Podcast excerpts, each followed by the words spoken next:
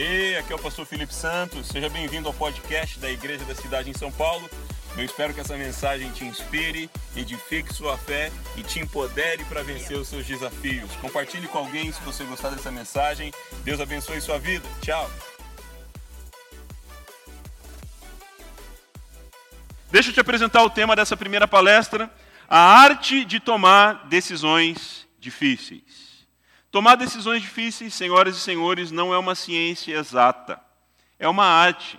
Porque conforme as coisas mudam, o jeito de fazer muda, é dinâmico. O mundo está mudando, você está mudando, Deus não muda e Sua palavra não muda, mas o jeito de tomar decisões vai ser diferente a cada passo que você dá. Eu disse isso aqui alguns domingos atrás. Uma das tônicas do ano de conquistas, uma das chaves é tomar decisões difíceis. Quantos se lembram de eu ter falado isso aqui. Tomar decisões difíceis. Por isso, eu quero abrir essa tarde de mentoria conquistas com as chaves da arte de tomar decisões difíceis. Muito bem. As decisões que tomamos hoje determinam as histórias que contaremos amanhã. Talvez você não sabe as decisões que você quer tomar hoje, mas você sabe a história que você quer contar amanhã. Muito bem, as decisões que tomamos hoje determinarão as histórias que contaremos amanhã. Às vezes o foco está excessivo no que você quer contar da sua história amanhã. O produtor disso será o tipo de decisão que você toma. Não são poucas grandes decisões que colocam as pessoas diante de conquistas e do sucesso. Às vezes você olha para alguém que você admira e você pensa assim: essa pessoa deve ter tomado umas poucas decisões grandes que fizeram toda a diferença. E é exatamente o contrário. Não são poucas decisões grandes, são muitas decisões pequenas. A grande diferença é feita dos pequenos detalhes. Por isso, você precisará tomar centenas de pequenas decisões consistentes, cheias de fé, sábias, nos bastidores e diárias. Essa é a matéria-prima para construir o futuro, a partir de decisões difíceis. Um dos nossos principais problemas é não sabemos tomar decisões difíceis. Todo mundo aqui tem problema, não estou falando nenhuma novidade, eu tenho os meus. Mas um dos principais em comum entre nós aqui é não sabermos tomar decisões difíceis. Eu e você simplesmente temos essa fraqueza. Desde o jardim no Éden, lembra de Adão e Eva? O primeiro pecado da humanidade foi fruto do que? Tomar uma decisão errada.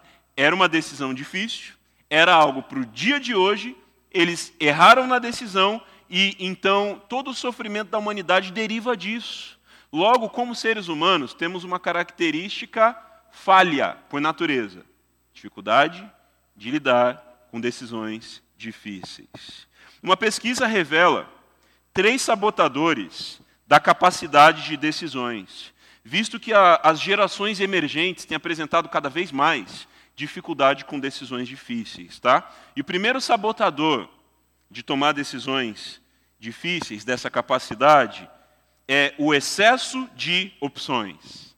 Acredite, nunca antes na história tivemos tantas opções de canais para assistir, de canais de YouTube personalizados, de podcasts para se ouvir, de onde a informação vem, onde compramos, por onde passamos, estamos vivendo um hyperloop de opções. Nunca houveram tantas opções na humanidade como hoje. Você pode concordar com isso, visto que pessoas postam no Facebook a seguinte frase: Alguém tem uma recomendação de filme para mim no Netflix? O que, que, é isso? Essa é uma característica com a dificuldade de tomar decisões. Gente, quando existiam as locadoras, que a gente pagava por cada filme, ninguém perguntava tanto por indicações como hoje, numa plataforma que a gente paga uma mensalidade e assiste o que quiser. Está entendendo? As coisas estão mudando, as opções estão crescendo, mas a capacidade humana de tomar decisões difíceis não está acompanhando essa curva. E esse é um problema, e a gente está aqui para resolver esse problema, tá bom? Excesso de opções. Primeiro, sabotador da capacidade de decisões. Segundo, a ilusão da perfeição. A ilusão da perfeição. Porque as redes sociais apresentam os highlights da vida de uma pessoa. Lembra daquela comparação? A grama do vizinho é sempre mais verde? Agora, amplia isso por um milhão e é a realidade das redes sociais. Nas redes sociais, as pessoas apresentam apenas highlights da sua vida, do seu corpo, dos seus relacionamentos, das suas refeições, das suas roupas. Na rede social a gente não vê a vida da pessoa. A gente vê momentos selecionados pela pessoa para a gente ver. E isso faz toda a diferença. Uma vez eu estava caminhando com um pessoal que a rede social deles só mostrava comida fit. E eu vi eles comendo um podrão. E adivinhe? O podrão não foi para a rede social. Entendeu? Porque a rede social é uma seleta do que a gente quer apresentar. E no, na armadilha da comparação, a gente vai olhar para a vida das pessoas na rede social e não no cotidiano completo que a gente não consegue ver. Por isso, aquela frase popular já dizia: cada um conhece a dor e a delícia de ser o que é. E o terceiro sabotador da habilidade de tomar decisões difíceis são pais e mães estilo drones. Você conhece o drone, né? Aquele que sobrevoa de forma silenciosa e, se tiver uma câmera, vê tudo. Hoje em dia, isso era chamado de pais helicópteros, eu estou batizando de pais drones. Existem pais e mães que estão supervisionando tudo que os filhos fazem e furtam o direito de decisão, logo o poder de decisão dos seus filhos. Pais e mães estilo drones formam filhos inseguros. Porque sempre tem para onde correr. Uma vez eu precisei dizer isso para uma mãe: olha, a sua filha, embora novinha, está te distratando, porque você não dá espaço nem para ela sentir saudade de você. Lembra aquele filho que sentia saudade do pai, dele chegar do trabalho, dele chegar de uma viagem, da mãe que foi resolver uma coisa? Ô oh, mãe, pai, estava acontecendo o contrário. É o pai que estava correndo atrás do filho. O filho estava tratando os pais como gato e sapato, como queria. Por quê? Não havia esse espaço nem para respirar. Sempre que queria estava à disposição, como um smartphone. Então, pais e mães estilo drones furtam a capacidade de tomar decisões difíceis dos filhos. E não é somente na perspectiva biológica familiar, mas também na perspectiva espiritual eclesiástica. Há pessoas que, vamos lá, tem um lado de gente que foi ferida com igreja, isso não é novo. Mas tem gente que foi ah, aleijada por seus pais espirituais. Porque sempre tinha comidinha na boca, porque sempre tinha uma revelação, um manto, um vaso, um fogo, um, alguma coisa. Nunca a pessoa precisava abrir a Bíblia. Nunca precisava, a pessoa precisava tomar uma decisão difícil baseada em si mesmo. Eu, eu costumo dizer isso. Uma pessoa precisa aprender a tomar decisão difícil na ausência do líder e não na presença do líder. É quando não atender o telefone que você vai falar assim: não, peraí, o Espírito Santo mora em mim, eu vou tomar a melhor decisão possível agora. Entendeu? Então, há pais e mães espirituais que não, peraí, você vai comprar um carro, você tem que me contar. Você vai viajar, você tem que me contar. Você vai respirar, você tem que me contar. Você pegou uma nova revelação, você tem que me contar. A pessoa não pode ter nada de vida espiritual fora da alçada, daquela paternidade, quando a paternidade não é um teto, mas sim uma base para crescer. Tetos limitam o crescimento, a base faz crescer. O conceito de cobertura espiritual nunca foi um teto, mas sim foi uma proteção, mas não é um teto. Então, não podemos ser pais e mães estilo drones, nem na família, nem na espiritualidade, tá? Ah, um filho espiritual não precisa cuidar, contar todos os problemas que passa no trabalho para o seu discipulador. Então, o seu discipulador vai ficar maluco. Entendeu? Você precisa contar primeiro para Deus, depois para alguém de confiança, desde que não configure fofoca. Talvez parte você vai contar para o cônjuge, para um amigo, e, e assim vai. Você não precisa prestar um relatório do seu dia para o seu discipulador. E tem gente que, se o discipulador não tem essa disposição, fica ferido, magoado, quer sair da igreja e veste uma capa de orfandade. Não é. Uma coisa é o seu terapeuta, outra coisa é o seu coach, outra coisa é o seu mentor de carreira, outra coisa é o seu discipulador. Eu tenho falado aqui na igreja. O discipulador não é um personal trainer espiritual. O discipulador, ele é um amigo de treino. Já treinou com um amigo? Eu já. Está fazendo um supino e fala, me ajuda aqui. Ele fala, puxa, eu estou fazendo o meu agora, espera um pouco. Está entendendo? O personal trainer para para eu malhar. O amigo está malhando e eu também.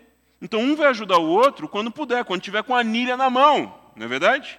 Então o discipulador, gente, pelo amor de Jesus Cristo de Nazaré que morreu e ressuscitou ao terceiro dia. Ele não é um personal trainer. Ele não é o seu psicólogo. Ele não é o seu guru. Ele é alguém que está caminhando, está malhando também, tem imperfeições, tem acertos, e Deus posicionou vocês para andarem junto para se ajudarem. Mas vai ter hora que ele vai visualizar e não vai responder, assim como você também faz com os outros, não é verdade? E vai acontecer. Você precisa ter tolerância com as pessoas da terra e expectativa com o Pai do céu. Tem gente que está vivendo expectativa de perfeição com as pessoas da terra e zero expectativa com o Pai do céu. O que ele fizer está bom. Você precisa ajustar isso, porque senão você terá a sua capacidade de tomar decisões difíceis anulada. Vamos lá. Como podemos melhorar na arte de tomar decisões difíceis? Primeiro, evite cenários fatalistas. Evite cenários fatalistas. O que eu quero dizer com isso? Cenários fatalistas é que é o tudo ou nada. É isso aqui ou morrer. Independência ou morte. Entendeu? E nas decisões difíceis a gente precisa aprender que às vezes não é só sobre duas decisões. A gente precisa expandir as opções e pensar: será que não há uma terceira opção que eu não estou vendo? Será que não há uma quarta opção que eu não estou vendo? Tomar decisões difíceis tem a ver, essa capacidade tem a ver com olhar para as situações e pensar assim: não, não é possível que só tenha duas, duas opções. Deve haver uma terceira. Talvez uma coisa é: será que eu devo parar de falar com Fulano? Falar ou parar de falar? E a terceira opção seja: será que a pessoa não precisamos ter uma conversa mais profunda e mais séria? Será que não precisamos zerar pendências? Será que não precisamos liberar perdão? Tá vendo? Poderia ser falar ou parar de falar e as outras opções abrem uma gama extremamente virtuosa para a gente crescer e aperfeiçoar a nossa caminhada com outros. Será que eu devo ficar na empresa ou sair da empresa? Será que a pergunta não é onde eu posso melhorar a minha atitude? Onde eu posso me atualizar? Onde eu posso oferecer ajuda para alguém aqui na empresa e ajudar em algum projeto específico? A mesma coisa com igreja, a mesma coisa com vizinhança, a mesma coisa com várias outras áreas da vida. Expanda as opções e não vive em opções fatalistas apenas, um disjuntor binário, é tudo ou nada, viver ou morrer. Há mais opções do que você está percebendo. Segundo, tome muito cuidado com a fadiga de decisão. Fadiga de decisão é um termo que está em alta hoje em dia. E a gente tem aprendido que grandes ideias vêm quando expandimos as opções. É quando você sai da opção 1 ou 2 e abre um leque de mais opções que grandes ideias vêm. Só que, para tomar boas decisões, você precisa perceber como está a sua energia emocional. Acredite, existe energia mental. Não estou falando de nada transcendental, mas algo físico mesmo. Assim como tem energia física, né, disposição, tem energia mental também. E você precisa tomar muito cuidado com a fadiga de decisões. Um estudo do New York Times que eu estava lendo ontem, muito interessante, fala sobre 1.100 decisões que juízes e júris precisaram tomar sobre liberdade condicional lá em Israel. 1.100 decisões, eles plotaram 1.100 decisões e foram avaliar. Quem conseguia liberdade condicional, quem não conseguia.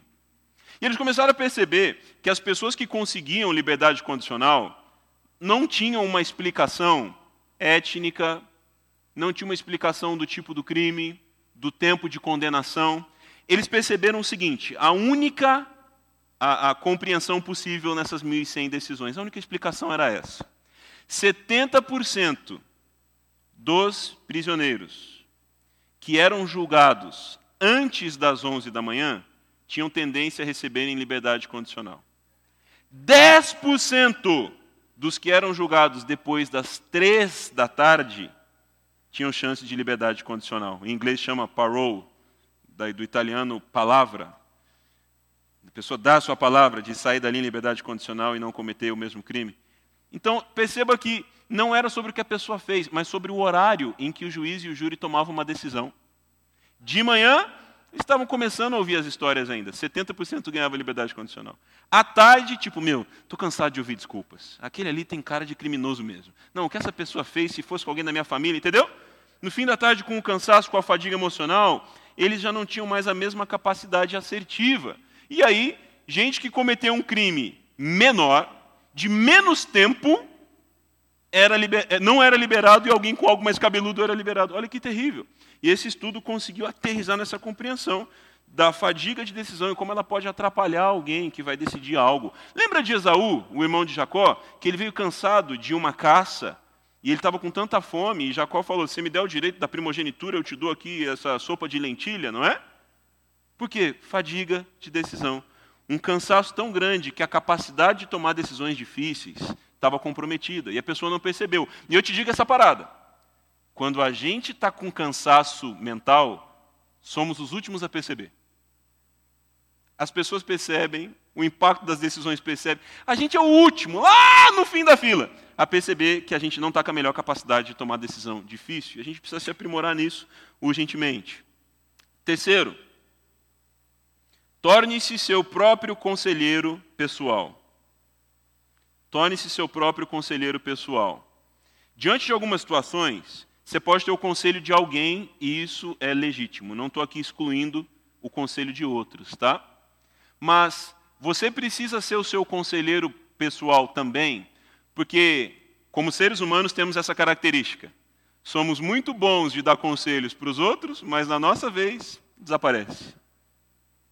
Sabe, o que você fala para os outros, se fosse aplicado na sua vida, talvez você já estaria à frente. Muitas vezes a gente pergunta, quantos aqui já sabem o que tem que fazer? Muitas vezes a gente já sabe o que precisa fazer, só que a gente não assumiu a posição de sermos nossos próprios conselheiros pessoais, de sermos nossos conselheiros pessoais. Por isso, você precisa urgentemente se tornar o seu conselheiro pessoal. Por quê? Os conselheiros terceiros podem não estar disponíveis sempre, podem não ter agenda, podem falhar com um conselho.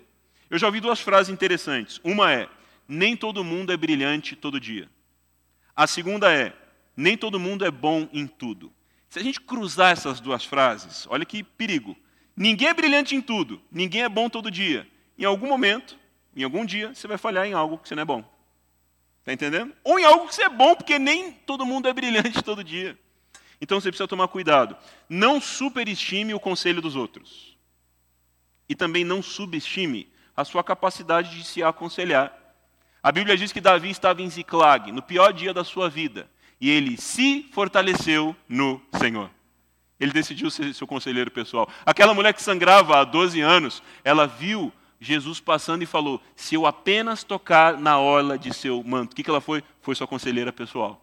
Por isso, no processo de sabedoria, há um grande ator que precisa acordar. É você sendo seu conselheiro pessoal. Às vezes você destila os seus melhores conselhos para os outros, mas eles não voltam para você. Eu tenho aprendido o seguinte: tome apenas as decisões que você pode tomar, delegue as outras. Pequenas delegações podem gerar grande empoderamento. Pequenas delegações podem gerar um grande empoderamento.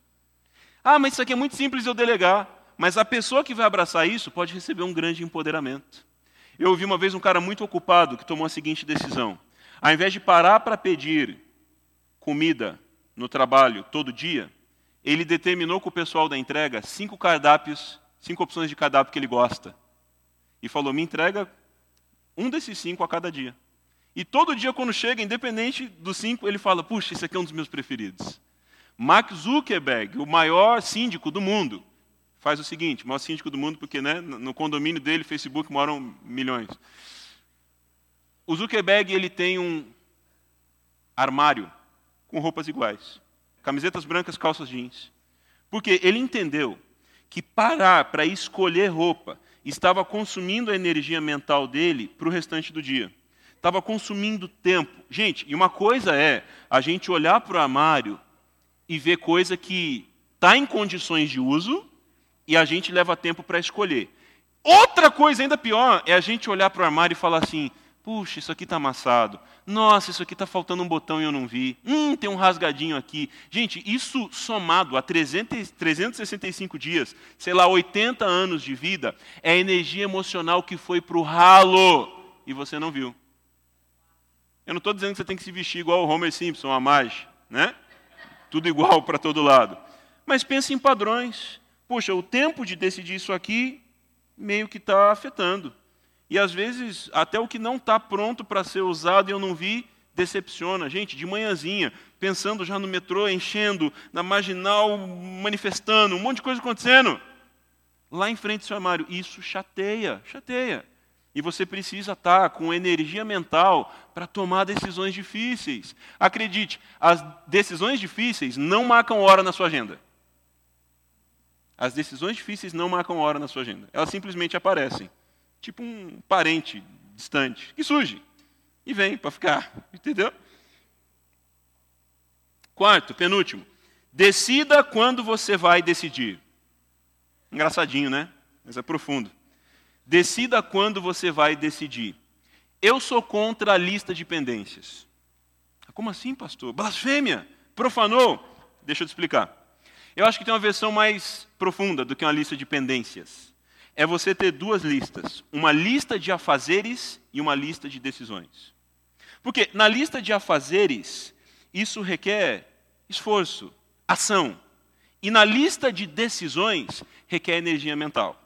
A lista de pendências tem ações e decisões na mesma lista, por isso que ela nunca acaba, por isso que parece que o dia não é suficiente.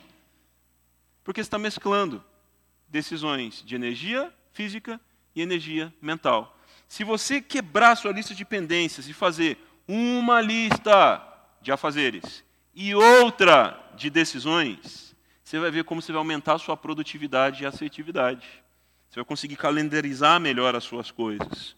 Então, você precisa decidir quando você vai decidir. Sabe qual é o inimigo número um do progresso? A procrastinação. A procrastinação é o inimigo número um do progresso. Por isso, você precisa listar e não procrastinar. Um sábio uma vez disse o seguinte: se você esperar para ter 100% de certeza para tomar uma decisão, provavelmente seja tarde demais. Vou dizer de novo. Se você esperar ter 100% de certeza para tomar uma decisão, provavelmente já é tarde demais. Por quê? Às vezes você vai tomar uma decisão com 90% de certeza, com 80%, 75%, com 20%. E o resto você preenche com fé e com toda a palavra que procede da boca de Deus. Se você esperar 100% para ter, de certeza, para tomar uma decisão, ou já é tarde demais, ou você não está agindo pela fé. Ou os dois. Já pensou? Incrédulo e atrasado? Terrível. Ninguém quer ser essas duas coisas, na verdade. Você não levantou da cama para ser isso. Quinto e último. Ouça direção espiritual. Ouça direção espiritual. Anote tudo que você sente repetidamente que deveria fazer. Às vezes a gente pensa, eu deveria fazer isso, e a gente continua vivendo. A gente pensa, eu deveria fazer isso. Continua, continua, continua. Sabe o que você faz? Ao invés de você deixar esse pica-pau batendo na sua cabeça com coisas que você acha que deveria fazer, mas nunca faz, anote. Ao anotar, talvez você vai perceber que ridículo isso aqui, tem nada a ver. E ao jogar no papel, você joga fora da sua cabeça. Entendeu? Porque às vezes você está tentando lembrar com a insegurança de esquecer. Mas se você anota, você libera sua mente para esquecer, está anotado. Um especialista disse, e eu fiquei muito grato com essa pesquisa dele, que pessoas tendem a ficar cantando músicas que elas não sabem a letra completa. Porque o cérebro diz que é uma tarefa não concluída. E eu não sei você, mas é muito chato quando alguém erra um trecho de uma música perto de você, né? Sua cabeça automaticamente fala, cabeção, não é assim? Eu tenho percebido, as pessoas não cantam muito as músicas que elas sabem, elas não cantarolam as músicas, elas cantam as que elas não sabem. Entendeu? Ninguém canta a alegria está no coração de quem já conhece a Jesus. Pararam, porque está muito fácil a letra. Vamos cantar um negócio que a gente não sabe para a gente irritar alguém que está perto da gente? Talvez você se irrite mais ou menos, depende do, do, seu estilo pessoal. Mas o que eu quero dizer? O cérebro humano ele tem essa questão de ficar tentando concluir coisas que não foram acabadas. Quando você escreve algo, parece mágica, mas não é, é sua mente. Você descansa quanto aquilo, porque está anotado. Se você não quiser deixar um legado, Preste bem atenção que isso aqui pode valer muito para você. Se você não quiser deixar um legado, tome todas as decisões sozinho. O inimigo número um do legado é tomar decisões sozinhos. É a síndrome de Clark Kent, de super-homem, de Mulher Maravilha, de querer ser super-herói ou heroína. E não interagir com pessoas que podem te ajudar no que você está fazendo. Muito bem, eu quero concluir com duas reflexões. A primeira é: se você está tentando tomar uma decisão de duas opções, quais são as terceira e quarta opções? Você está tomando, tem uma decisão aí no seu dia a dia, só está pensando em dois cenários. Expanda suas opções. Quais seriam as terceira e quarta opções? Segunda reflexão, vamos lá. Quais são as três decisões que você já sabe tomar, mas poderia delegar a alguém. Quais são as três decisões que você já sabe tomar, mas poderia delegar a alguém? Se você não quiser deixar um legado, tome decisões sozinhos e acredite, as decisões mais importantes e difíceis da vida que constroem o seu futuro, ninguém poderá tomar por você, você mesmo terá que tomar. Obrigado, Deus abençoe. Vamos para a próxima palestra.